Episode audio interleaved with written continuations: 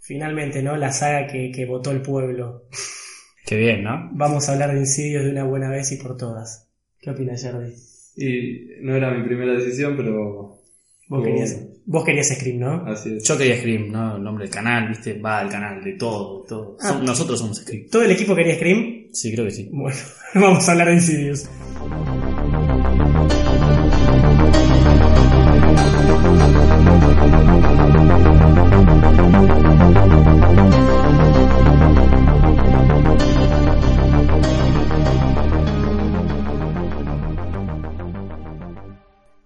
Noches, Screamers, y esta vez sí puedo decir buenas noches. Sí, es de noche, así que está todo bien. Buenas noches, Screamers, y bienvenidos a un nuevo episodio de Scream Queens. Soy Rodrigo Gilhueto y hoy me acompañan Yardi, o Santiago Hardy, como lo quieran llamar ya para esta altura. Charlie. Yardi y Fer González, Goncalves, perdóname. González. González, Pronunciarlo bien. perdóname. No, todo bien, todo bien. ¿Qué tal? ¿Cómo les va? ¿Cómo anda, Fer? Bien, bien, bastante tranquilo. Va, tranquilo no, porque tengo un montón de finales y boludeces que no son importantes, pero tranqui. ¿Y vos, Yardi?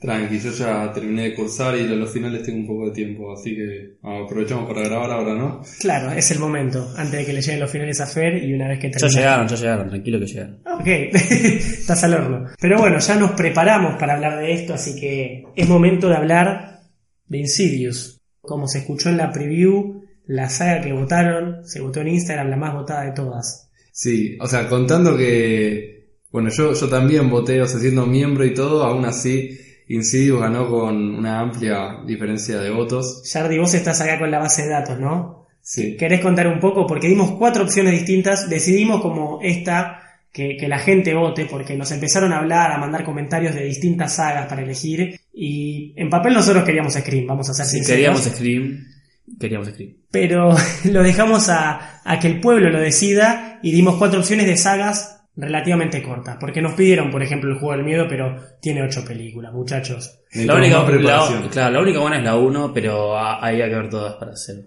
No, como- claro, como dice Jarry, hay que prepararse, hay que verlas y denos más tiempo.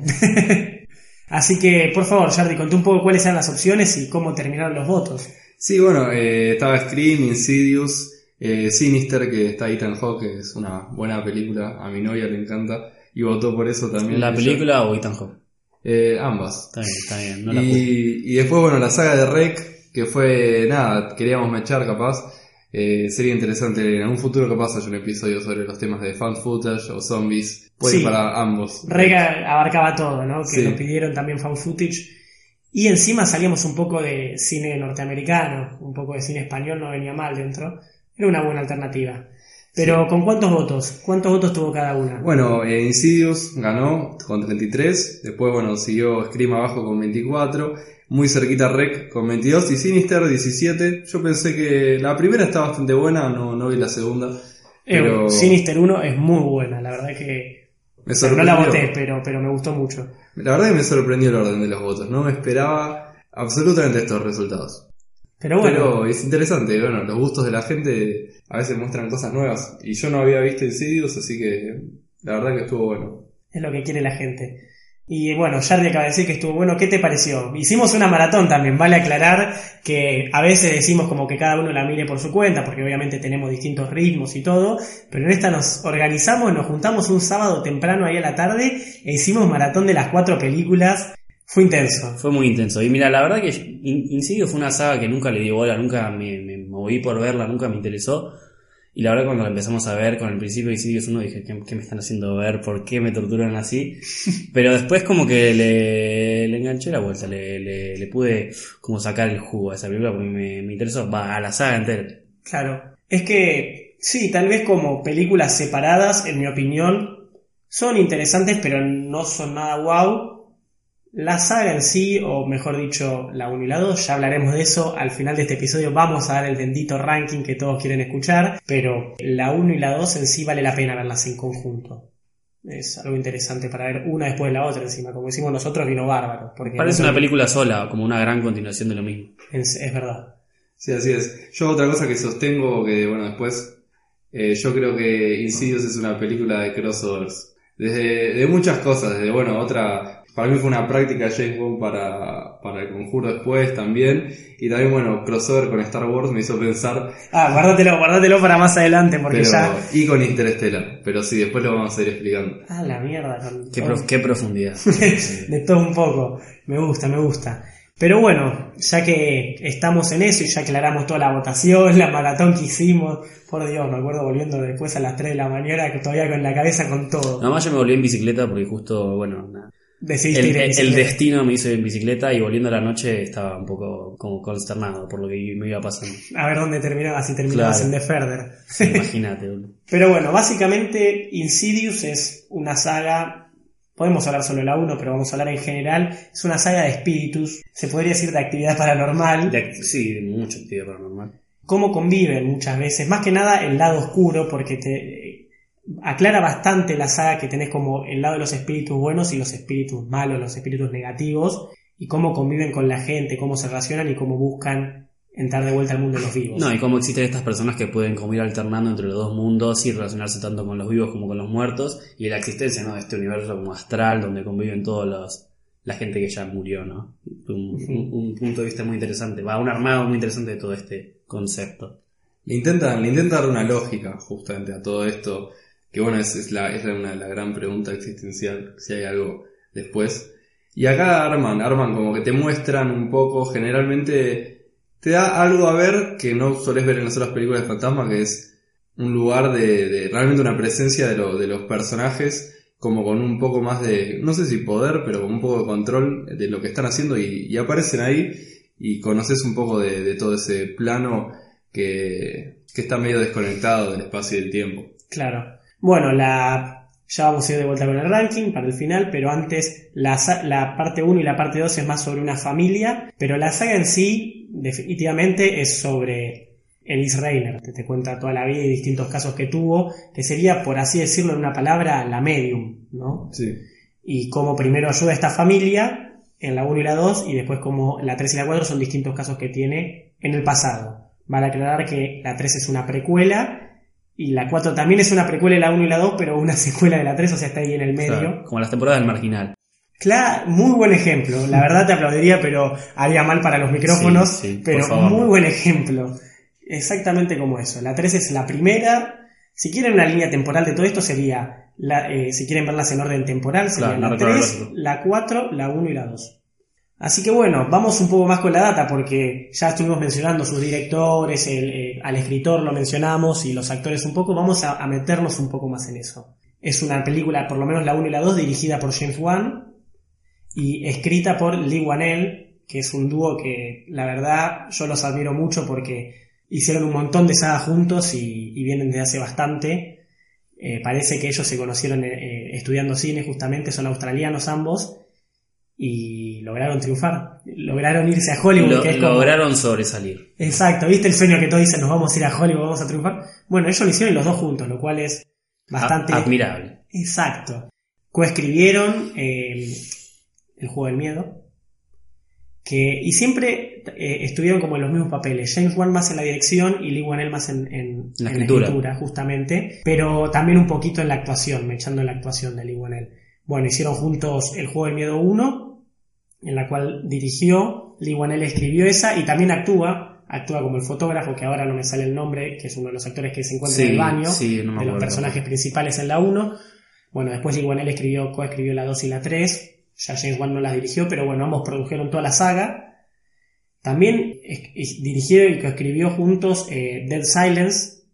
Nunca la vi. Nunca la viste, Nunca la, del muñeco. eh, no voy a spoilear. Siempre nada. estaba en Netflix, puede ser. Estuvo en un momento. Siempre, sí, me acuerdo de ver el, el- el- el cuadradito sí. y nunca, nunca la vi. Nunca la vi.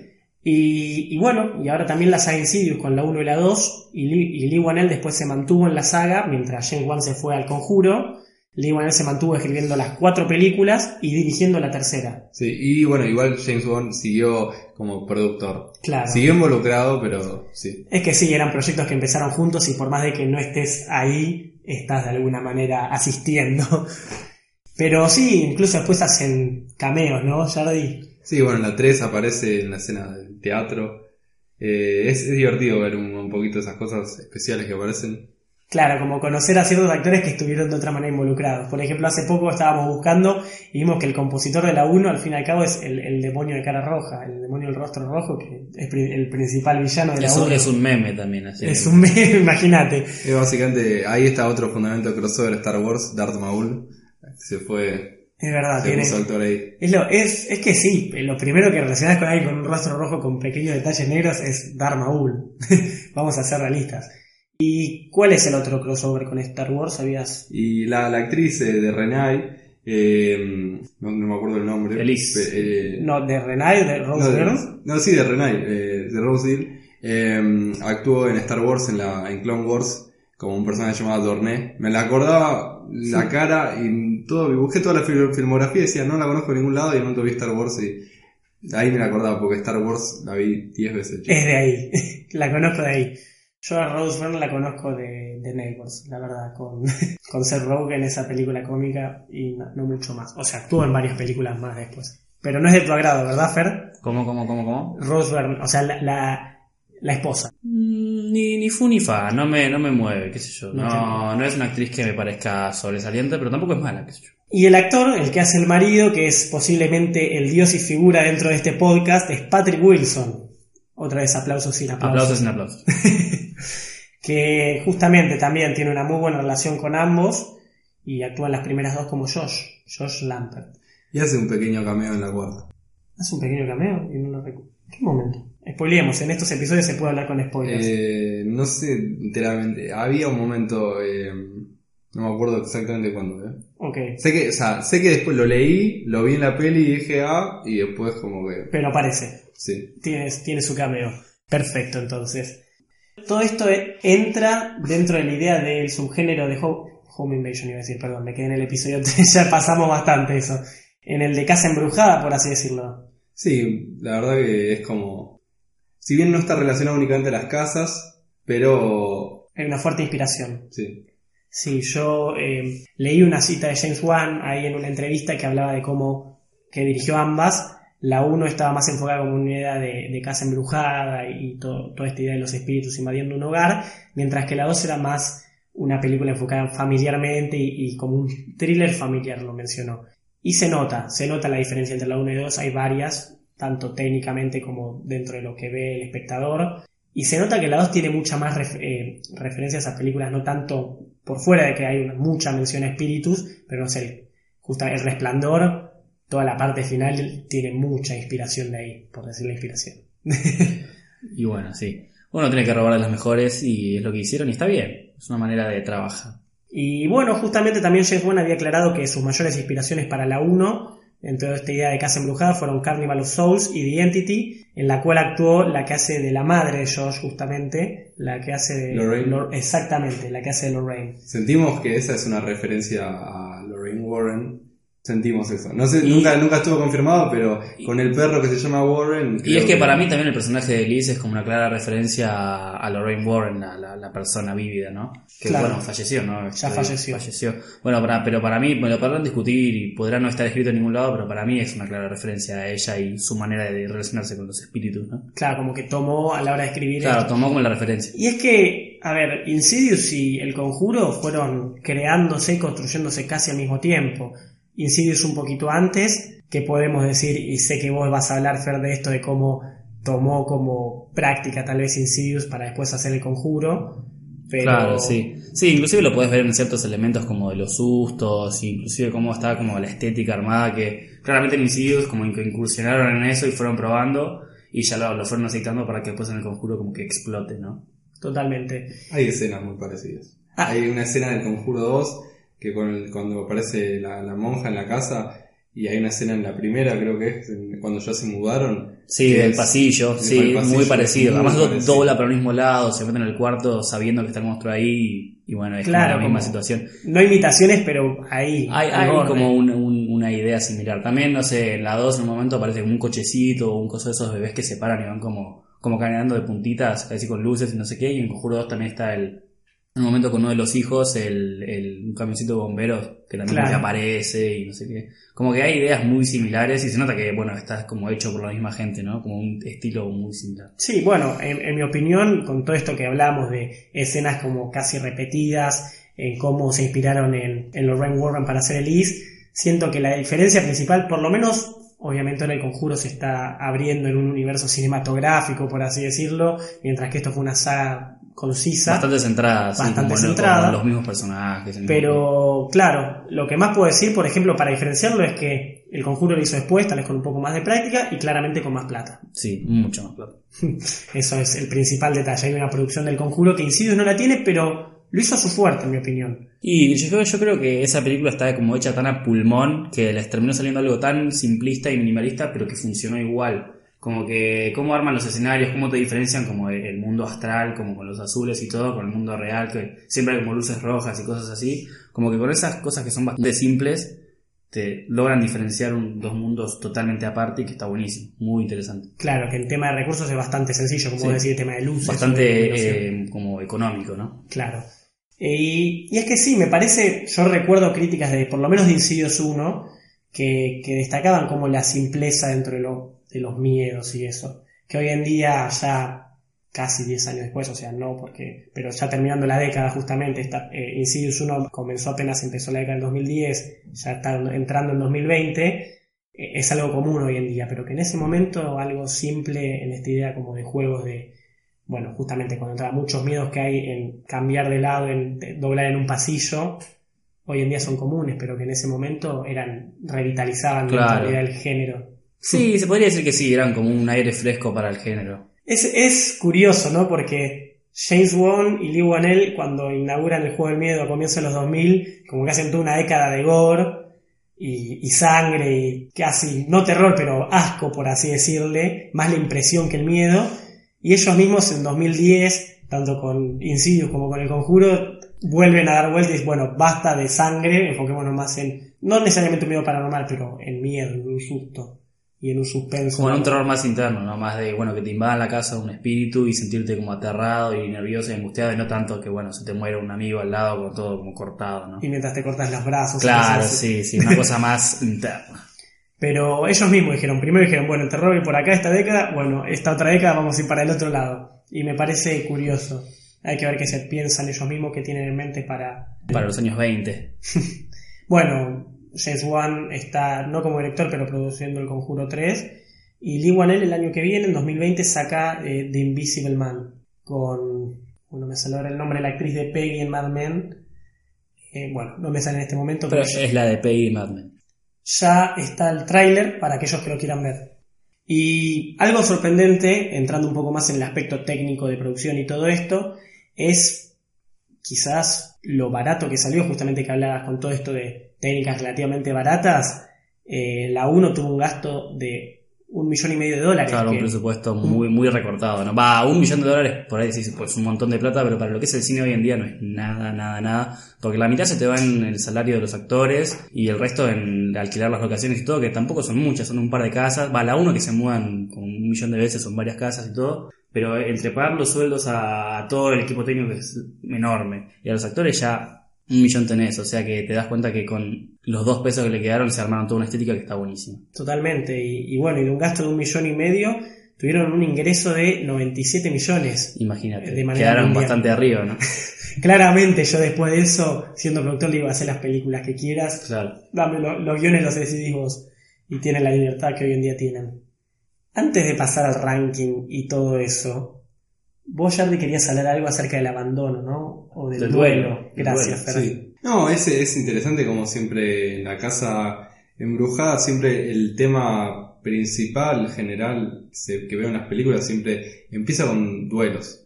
Si lo podría así como cerrar de alguna manera, hablaría como, no sé, la primera es claramente la mudanza, esto, el clásico lugar donde dejamos nuestra comodidad de la casa que conocemos, todas las cosas que conocemos, y cuando nos mudamos, estamos en un lugar nuevo, hay ruidos distintos, hay como cosas así. Y bueno, a partir de eso creo que surge toda la idea. Claro, el no conocer. un- El no conocer un nuevo lugar, sí, como la, la incomodidad de, de sentirte no tan familiar en un lugar que, que debería ser familiar, que es una casa, un hogar. Y puede haber, pregunto, porque claramente acá vos conoces más y preparaste todo esto, pero en la 1 cierta idea del duelo al hijo, por más de que no se murió y, dieron toda la cháchara de, que está en un viaje astral y todo, pero no hay cierta idea dentro de eso del duelo al hijo y cómo el padre, eh, Patrick Wilson o Josh, se esconde en su trabajo y toda esa idea al principio, por lo menos en la 1. Y yo no sé si ahí lo pondría en lugar del duelo.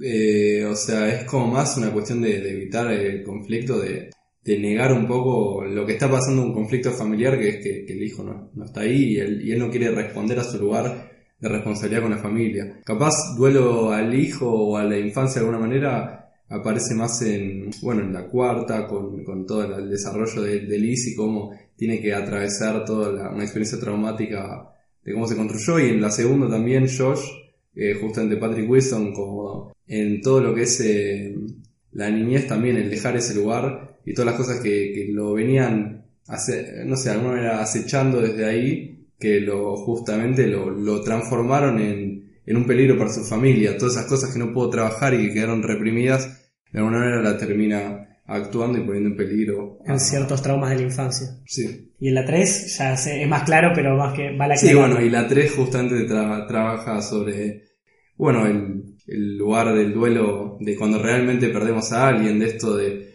bueno, se murió una madre y, y el hecho de que a veces uno busca señales, quiere darle sentido a algo y a veces eh, termina dando más miedo cuando realmente aparece algo que tendría demasiado sentido, que ya sería que realmente puede haber algo más ahí que no puede ser tan amigable y se empiezan a confundir un poco esas cosas. La fantasía que uno quisiera tener que podría ser reconfortante a veces. Uno no la quiere de Bueno, verdad. De hecho, lo mismo pasa en, en Annabelle 2, ahora que lo pienso, con el espíritu de la hija y todo, que al final no es la hija, sino un espíritu maligno, como que bueno, ahí hay otra cosa que tomaron de, de Insidious para hacer una película de la saga del conjuro, ¿no? Claro, Reforzando la idea de que, bueno, es la misma gente, las mismas ideas y el mismo todo. buen, buen punto, es verdad, buena comparación.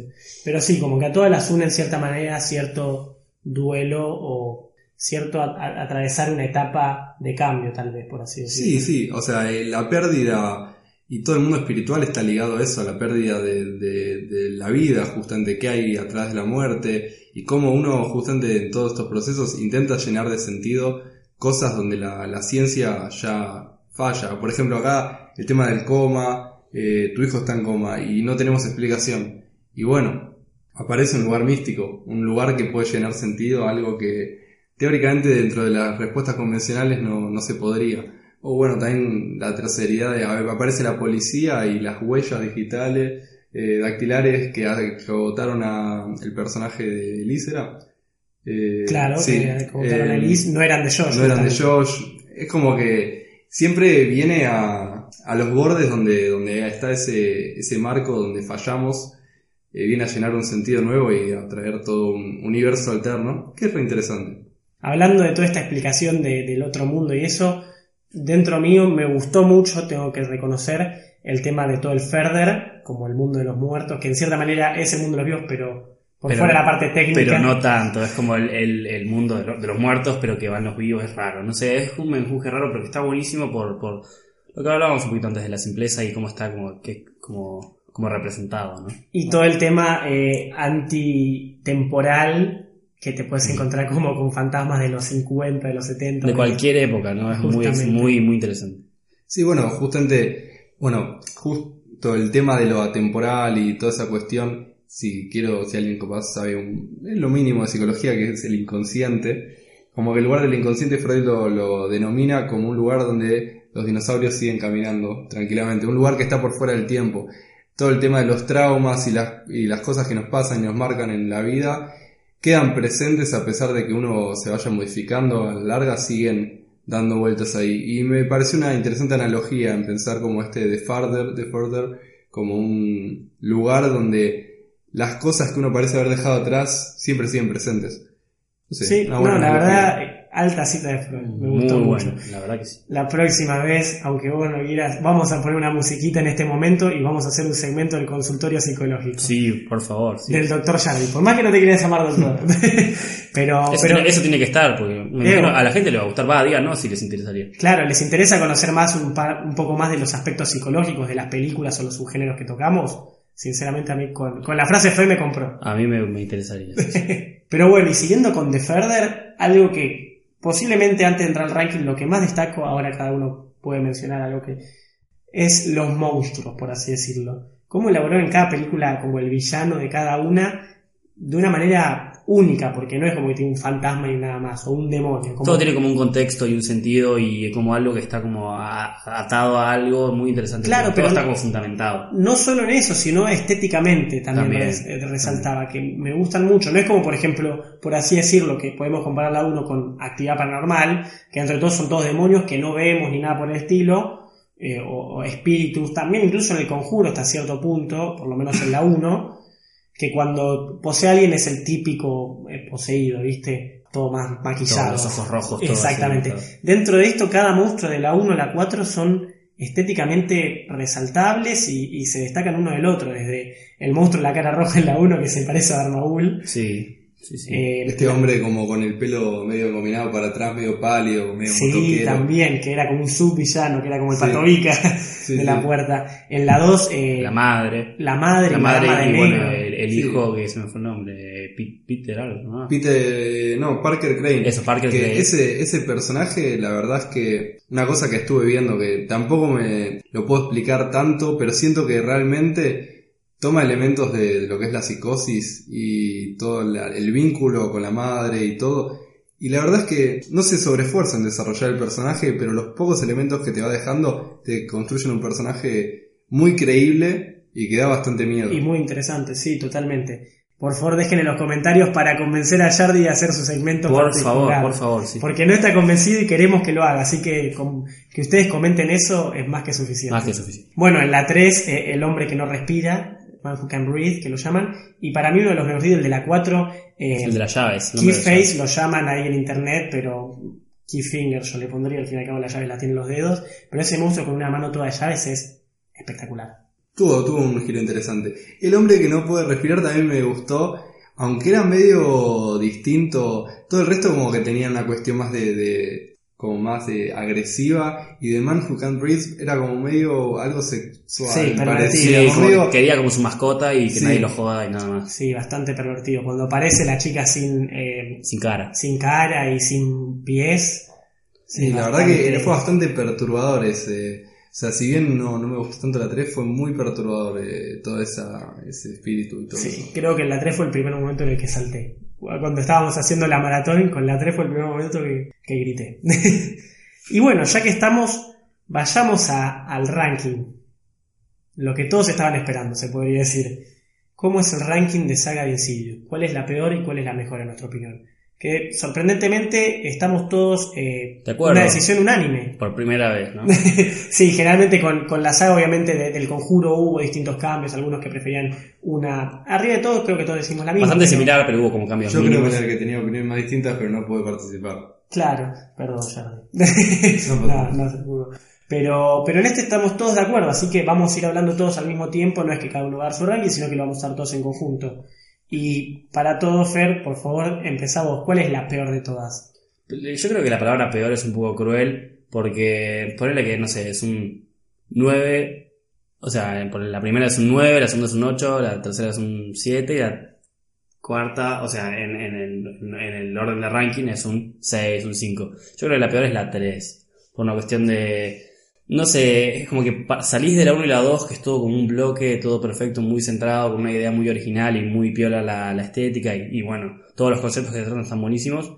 Y la 3 pasas algo que es distinto, que por ahí no termina de enganchar bien y no sé, siento que no, que, fue la que menos me enganché con lo que estaba pasando. No, totalmente. Obviamente eh, es difícil seguir después de una saga que, por fuera de que sabemos y, se, y lo buscamos, de que no es que le escribieron las dos al mismo tiempo y dijeron esta es una una película de dos partes, sino que una vez que tuvo el éxito la 1 se empezó a escribir la 2, pero está muy bien armada entre ambas y después la 3 tenés mucha dificultad para hacer algo mejor que eso. A mí un detalle que no me gustó personalmente es que no hablaron mucho de la idea de viajes astrales, cosa que en la 1 y la 2 lo desarrollaron bastante y en la 4 lo volvieron a tocar con la idea de la herencia y todo eso. Pero la 3, por fuera de Liz, no se habla, no se menciona y que yo dentro mío al principio, no sé si acuerdan, pero que dije, bueno, genial que es algo distinto, pero para mí esa explicación que venían dando medio, no científica, entre comillas, estaba buena y en la 3 ni se tocó. Por fuera de que esto, de que de la idea de perturbador y medio sexual del, del monstruo, que dentro de todo fue lo primero que me hizo saltar realmente, pero Fue más, creo que la película fue más toda una secuencia de sustos y de la chica que estaba triste por la madre y no sé qué, que, que una película como bien armada con una historia concisa. vos, Jardy, ¿qué opinás? Eh, ¿en qué sentido? ¿En ¿Cuál? Dentro de la 3. Y la ¿Por qué 3? la pusiste último?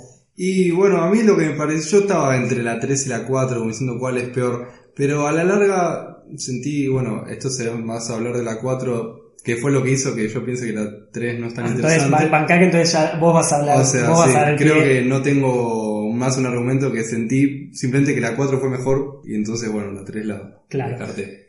Una cosa que para mí la 3, que bueno, que con la 4, la 1 y la 2, el personaje de la, la chica, el personaje principal dentro de la 3, no me, no me interesaba. Por fuera de que obviamente no quería que se la quede ese viejo pervertido, pero nunca me, me preocupé tanto. Y hacen un personaje bastante Bastante genérico. sencillo. Chato, sí. Lo único que, bueno, me interesó, capaz fue, de nuevo, el personaje de Liz elaborando y toda esta cuestión de este intento de lucha contra ese destino fatal que parecía venir, que era que la estaba acechando eh, los- el espíritu de, bueno, de Peter Crane, de Parker Crane. De Parker Crane. Y ahora sí, entonces pasemos. En el tercer lugar, vos mismo lo dijiste ya. Bueno, la cuarta, que... nada, ¿Por qué me- la pusiste arriba? Ahora me sí. gustó, me gustó mucho más que justamente la 3, fue que bueno, esta peli trató sobre Elise y hizo como un desarrollo de personaje, de su historia, trató bastante, sentí que igual no me sentí muy asustado, salvo la escena de, de que sale de la, de la valija. La verdad que ahí se me dio vuelta la pizza, estaba comiendo una pizza y sal, sal- saqué volando todo lo que tenía en la mano. El momento que va revisando valija por valija, Sí, sí, sí,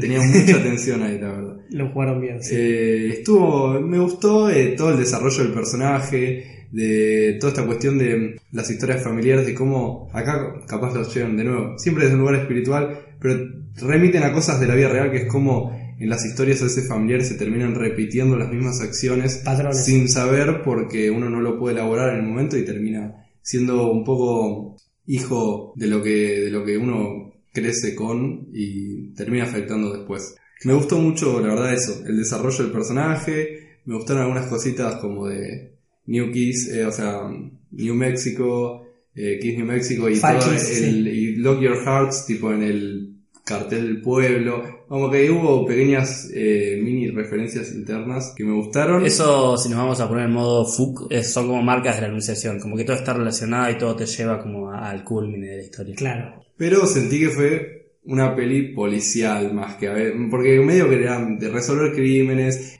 Sentí que Elise, si bien es un personaje que me gustó en la saga, es un personaje que tiene mucho control, que no está tan eh, vulnerable frente a los demonios ni nada. Como que es un personaje que está bastante cómoda en su universo. Además de, de la protección de guion, porque sabemos que la 1 que después va a aparecer, entonces Claro. era obvio que no iba Sí. a morir. Igual, eh, sí lo que decís, que me parece que hay una diferencia, que se dieron cuenta incluso los propios productores, me interesó más la 3 y fíjate que ahí pasaron de venir de la 1 y la 2, que eran casos de otras personas en los que Liz entraba, a decir, bueno, el personaje Liz, a pesar de que tiene mucho control y de que está por arriba de todo, es interesante por sí. Amigo 1 y amigo 2, como lo llamamos, que son Specs y Tucker, también son interesantes como un buen complemento de ella. Sí. y ahora, hacer- ahora la química que hay entre todo el equipo. ¿no? entre los tres, sí, hay Igual en la cuarta, el comic relief que vendrían a hacer ellos ya es demasiado Sí, exagerado es y evidente. Eso es evidente. Pero eh, lo que quiero destacar es que todas las primeras tres es como un caso en los que ellos entran y esto es un caso de ellos, en los que ellos son los principales, no son como el, el que asiste. Es algo que le pasó a ella de un principio, a su familia, porque podrían haber hecho algo como que vuelve a su pueblo de la infancia, no necesariamente, pero que a su familia, o sea, se dieron cuenta, la clave dentro de esta saga, en la 4, es Elise y lo aprovecharon mejor. Y eso es lo que para mí hace que se ponga por arriba de la 3. Fer, algo más para acotar dentro de esta... No, bueno, yo pongo la, la 4 por encima de la 3 por una cuestión de que, bueno, se retoma todo lo que dijiste vos hace un ratito de los viajes astral, los viajes astrales no, como del paso al mundo astral y toda esta onda de, bueno, de reencontrarte con los espíritus y todo. Y bueno, el monstruo también me compró, ¿no? El, eh, cómo, cómo estaba armado y cómo lo que hacía con las llaves y las voces también muy interesante. Y bueno, por esas cositas creo que la 4 estaba un poquito por encima de la 3. Tengo que admitir que lo destacamos en la, en- a lo largo de, la maratón que hicimos, que todas las peleas en el Fardar son medio cringes, igual. Son medio raras, sí. Creo que intentaron, o sea, si bien, bueno, también en la primera no tenía mucho presupuesto, y lo logran de alguna manera rara, pero también es difícil, es complejo pensar cómo se combatiría un espíritu.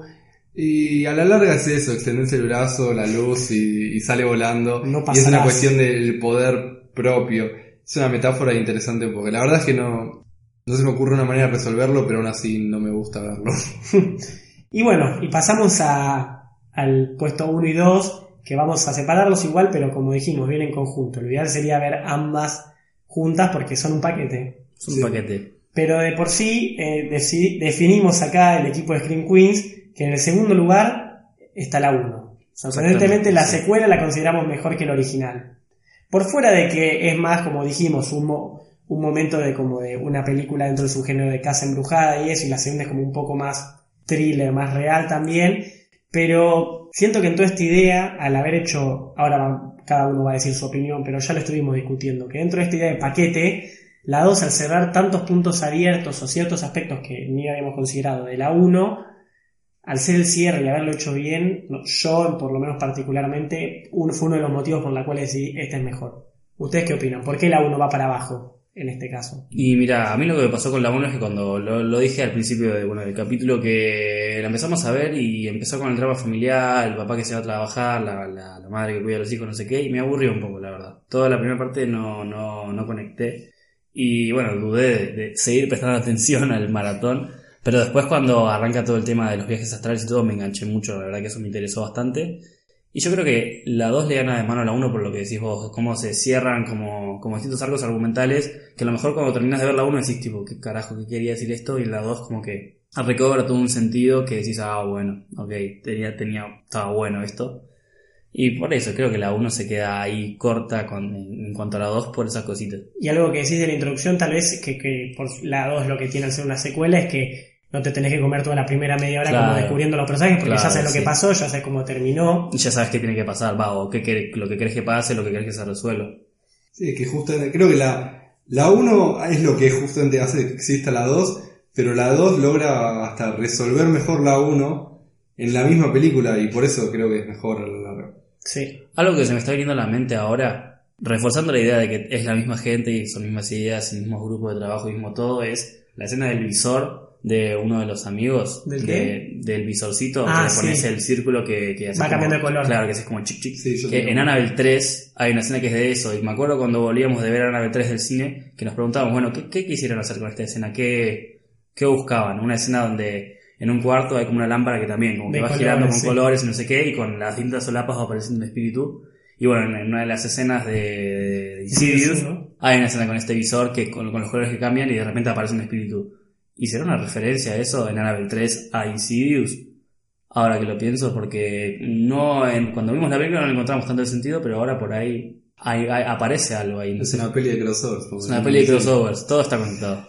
O sea, una cosita, cositas pequeñas que me fueron gustando de la 1 fueron también, eh, qué sé yo, eh, que se, mu- se mudaron de la casa. Como que los personajes siento que reaccionaron bastante eh, como amigablemente con las cosas que iban pasando, pero bien, como que tuvieron decisiones dentro de todo Realistas. realistas dentro de lo que, bueno, ya es planteando un universo donde eso está ocurriendo efectivamente.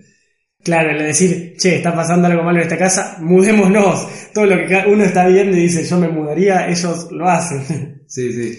Y bueno, también es, complejo, o sea, todo el tema de, bueno, hay un drama familiar, hay una cuestión de, negación sobre lo que le está pasando al hijo y de los dibujos que hacía y todo, que bueno, si te pasa, tu hijo dibuja cosas así en la vida real, tenés que preocuparte bastante más de, de los espíritus.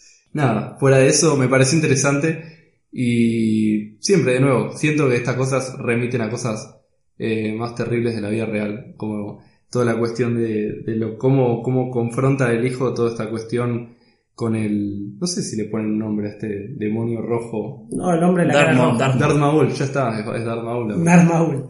Y algo que quiero destacar como un puntito en contra, pero bueno, tenemos que mencionarlo, es que dentro de la, la pareja, a pesar de que están bien y todo, no tienen la misma química, y justamente hablamos de química de actores, que tienen en el conjuro eh, Vera Farmiga con Patrick Wilson. Totalmente. En esta sí, está todo bien y hay cierta buena relación que es creíble, pero la química hasta cierto punto palidece cuando ves cómo Vera Farmiga y Patrick Wilson se cagan de risa. Yo no creo que haya tanta diferencia, pero sí le gana de mano la del conjuro. Siento que hay, un- hay un pasito más de, de como cariño entre los actores. Claro, pero eso es algo más que nada actoral. Sí. No, no podemos tanto influenciar a guion de cómo te llevas con el actor, ¿viste? Pero siento que Vera Farmiga y Patrick Wilson lograron llevarse mejor, o se llevan mejor de por sí. Pero es algo que quería resaltar dentro de toda esta saga. Pero sí, la 2 dentro de todo cerró. Es verdad lo que decís de la introducción, la, la 2. Lo que me gusta mucho es como la 1 terminó con un, Cliffhanger, ¿no? con un cliffhanger dentro de todo, pero algo tendría que tenerse imaginado, porque si se pusieron a escribir todo después del éxito que tuvo, encontrarle cierto detalle que decís, ah, esto en la 2 lo pudo solucionar de esta manera. Es que yo creo que el guion ya lo tenían Cierto, te- y aprovecharon, ¿no? Aprovecharon que la película fue un éxito y dijeron hagámosla ya y con los mismos actores, mismo todo y salió, ¿no? y rindió. Sí, la, la, que yo, la 2 me gusta mucho, como exploran todo lo de la 1. Ahí el, el crossover interestelar, cuando Claro. toca la puerta y todas esas cosas como que se va conectando con el pasado, la verdad que me pareció excelente. Claro, todo este tema que mencionamos antes de que no hay, eh, en el Farder no hay tema temporal y puedes entrar en cualquier época, fue re bien aprovechado. Es que lo introducen muy bien y como que en un momento dije, lo aclaraban, no lo sobreaclaran y dije, mirá qué interesante todo lo que hay por acá. Lo van logrando, lo llevan, lo llevan y en la 2 la verdad que lo resuelven excelentemente para mí. Perfecto, entonces en definitiva, de la mejor a la peor, ya sé, Fer, que está medio feo decir la peor, pero serían 2, 1, 4, 3. Parece la formación de un equipo de fútbol. Esa es la formación de Insidious, la saga, de la mejor Y- a la peor, o de la peor a la mejor en este caso. No sé si quieren hacer más comentarios de la 2, pero la verdad que estuvo muy interesante el, todo el lugar de, eh, bueno, Parker Crane de nuevo y muy interesante bueno esto de que decíamos de Shining con la cuestión de, Patrick Wilson y la familia. Eh, es muy interesante el lugar que se arma de que termina siendo un drama, o sea, una especie de thriller familiar donde el padre que debería serlo, el que los protege y todo, termina saliendo totalmente y es la amenaza principal. Cómo cambian los personajes y Patrick Wilson termina siendo dos personajes. Sí, Creo eso es- está muy interesante, muy mucho mucha habilidad del actor, ¿no? Para encarar dos personajes dentro de la misma película, Bien diferentes, bien diferentes. completamente. Sí, la verdad que... No, y algo que me, quedé con ganas de destacar de la 1 y la 2 es como la estética también influye al, al, al verosímil, ¿no? Como vos te crees lo que está pasando. Porque hay momentos donde lo- la- como los planos y las cosas son como medio desprolijos y medio rústicos. Lo hablábamos cuando, cuando estábamos viendo las películas. Que parece que hay un tipo ahí con una cámara filmando que está ahí con ellos, no sé qué. Pero eso te lo te terminas creyendo más lo que está pasando por, por, por eso, ¿no? Porque parece que es un tipo... Cámara que en se- mano. Claro, cámara, además, bueno, cámara en mano y todo. Pero realmente parece que es uno más que está ahí con una cámara filmando lo que pasa. Sí. Y muy interesante. Sí, lo vuelve bastante, de alguna manera, eh, o sea, como realista, sí. Y en el aspecto ese, justamente, es una, es una lástima que es- siempre pasa, la verdad, que lo que pasa en las sagas es que, bueno, también el conjuro, que buenísimas las que dirige James Wan, y después como que... Baja la calidad. Creo que sí, o sea, mismo desde el lugar técnico tampoco, de nuevo, yo no sé nada, pero noto como que hay, hay una estética distinta ya en la 3, en la 4, como que cambian, te saca un poco de, de la imagen linda que se estaba construyendo en las primeras dos, que no se pudo volver a reproducir y, y nada, es una lástima, la verdad que cuando los directores no, No siguen no pueden proyecto. seguir el proyecto hasta el final. Igual también es Tal un vez riesgo. cansancio igual hay que tener en cuenta. O por ahí, o sea, el director cerró un proyecto y como las productoras dijeron esto es una mina de oro, más películas, más películas Claro, y contratar puede a cualquiera. Sí, también porque es más barato, también... eh, son, son muchas cosas a considerar, pero la verdad que igual también es un riesgo, ¿eh? capaz James Wan hacía la tercera y también era igual mala, Claro. el guion no daba para ningún lado, pero la podría haber hecho más linda, seguramente. Definitivamente. Y para cerrar con una noticia, a ver qué opinan ustedes, yo leí ahí, todo buscando y esto, que eh, justamente Ellie Reiner, Lin Shay, la actriz, como que medio tiró como que para el año que viene empezaba la producción de Insidious 5. Chan. Y... ¿A qué irán? Para mí tienen que seguir, no sé si se acuerdan ustedes, con el final de la 2. Sería un proyecto muy interesante como de otra película dentro de Elilla muerta y actuando Sí, como, como, que, fantasma. claro, que interactúe con los demás como fantasma y que las personas que, bueno, que son estos como interconectores entre los mundos, que, bueno, interactúen y sean como los únicos que pueden realmente verla y todo. Sí, Es interesante. Luego que sí, hay que pulir más a Speck y Tucker, que en la 2 y en la 3 estuvieron bastante bien y en la 4 bajaron muchísimo Sí, la calidad de los personajes. El alivio cómico básico. Sí, sí, si le hacían una quinta quisiera ver un- unos personajes más pulidos. Pero dentro de todo esto, si hacen una 5, para mí tienen que ir por ese lado. Pero si vuelven a ir para el pasado de Liz, Claro, si vuelve a no, ya otra precuela.